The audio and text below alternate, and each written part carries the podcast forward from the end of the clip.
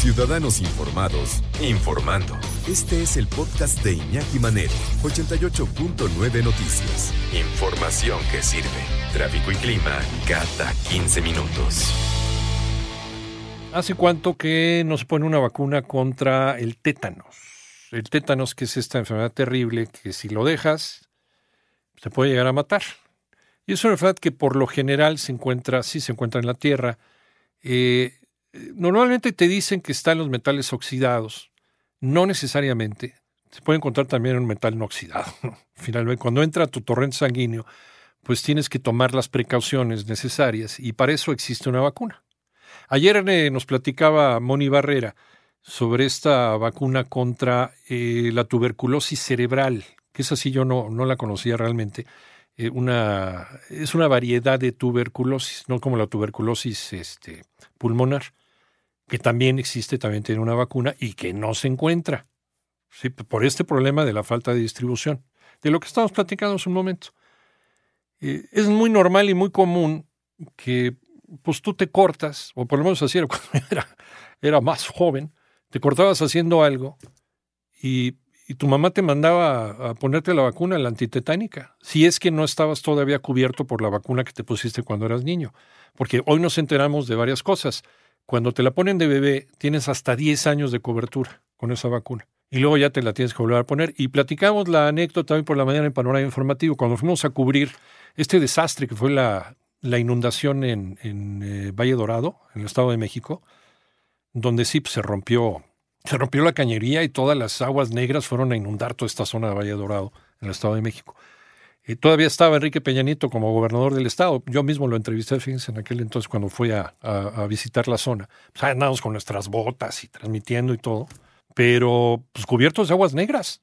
Entonces llegó el ejército mexicano a vacunarnos contra hepatitis, y contra tétanos. Y sin preguntar, ¿eh? ¿Hace cuánto te vacunas? Nada, vamos, les vamos a poner la vacuna y punto. por cierto, el tétanos da una patada, pero de mula, ¿no? Pero pues, es mejor estar vacunado. Ya nos empezaron a explicar, y hoy nos enteramos que hay dos tipos también, que hay uno para, eh, hay, un, hay una vacuna de tétanos para mujeres embarazadas. Está interesante, yo no sabía eso. ¿Cómo estás, Moni Barrera? Buenas tardes. ¿Qué tal, Iñaki? Te saludo y te platico. Y es precisamente para ese grupo poblacional de mujeres gestantes o embarazadas que no hay la vacuna. Ahí está el desabasto. Y pero si hay vacuna para la población en general. Solamente presentando la cartilla nacional de salud se aplica esta vacuna contra tétanos en la mayoría de los centros de salud, clínicas y hospitales del sector salud. Iñaki, cuyo esquema de vacunación es a los dos, cuatro y seis meses de edad.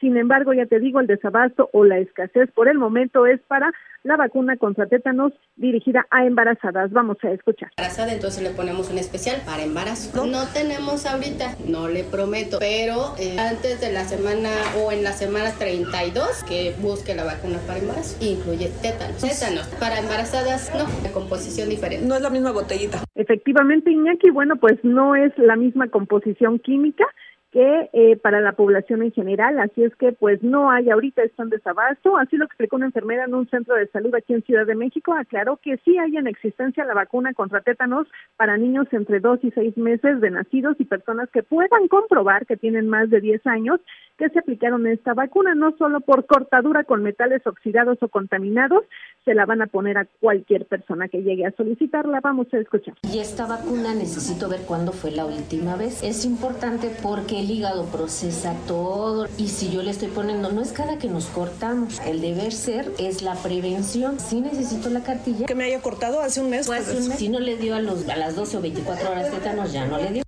Si no le dio a las 12 o 24, ya no le dio, ya no le pasó nada. Ah, qué bueno, eso es reconfortante, créamelo.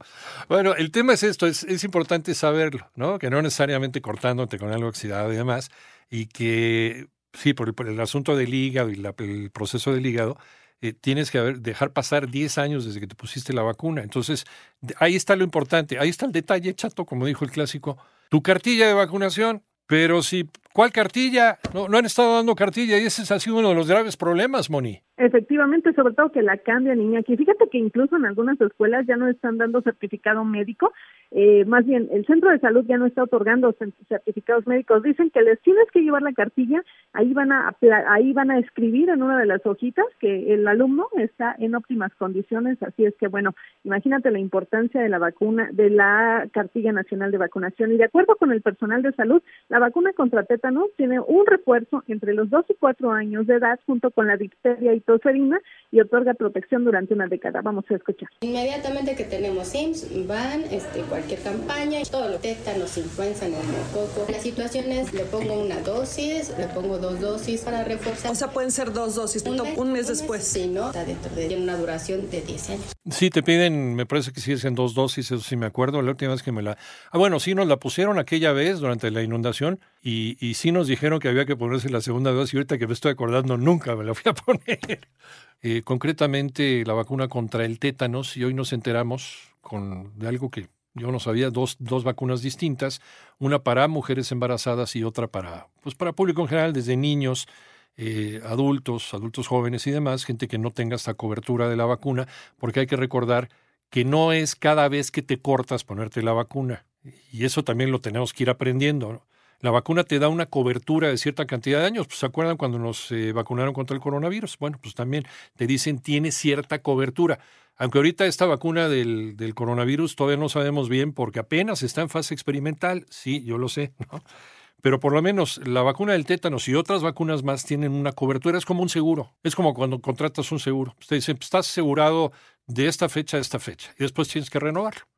Pues exactamente igual. Entonces, si por ejemplo, si tu trabajo es, trabajas con basura o trabajas con animales o trabajas en algo que te pudieras infectar con la bacteria del tétanos, tienes que estarte vacunando periódicamente y tienes que saber cuándo fue tu última dosis, tu última vacuna. Si es que eres una de las personas que se arriesga más para este tipo de enfermedad. Moni, volvemos contigo. Claro que sí, Iñaki. Recordar que el desabasto ahorita es para mujeres embarazadas de la vacuna del tétanos, porque en población en general, cuyo esquema de vacunación es a los dos, cuatro y seis meses, sí hay, siempre y cuando estén presentando su cartilla nacional de salud. Al respecto, Iñaki, del desabasto, platicamos con el doctor Enrique Chacón Cruz, infectólogo pediatra y maestro en vacunología. Vamos a escuchar. Sé que hay desabasto de BCG, no hay desabasto de vacuna contra sarampión, porque en las reuniones que he tenido con comité eh, mexicano no reportan que haya desabasto de vacuna contra sarampión. Pero de BCG, que es la vacuna contra tuberculosis, sí hay desabasto. Vacuna contra tétanos, hasta donde yo sé, no hay desabasto.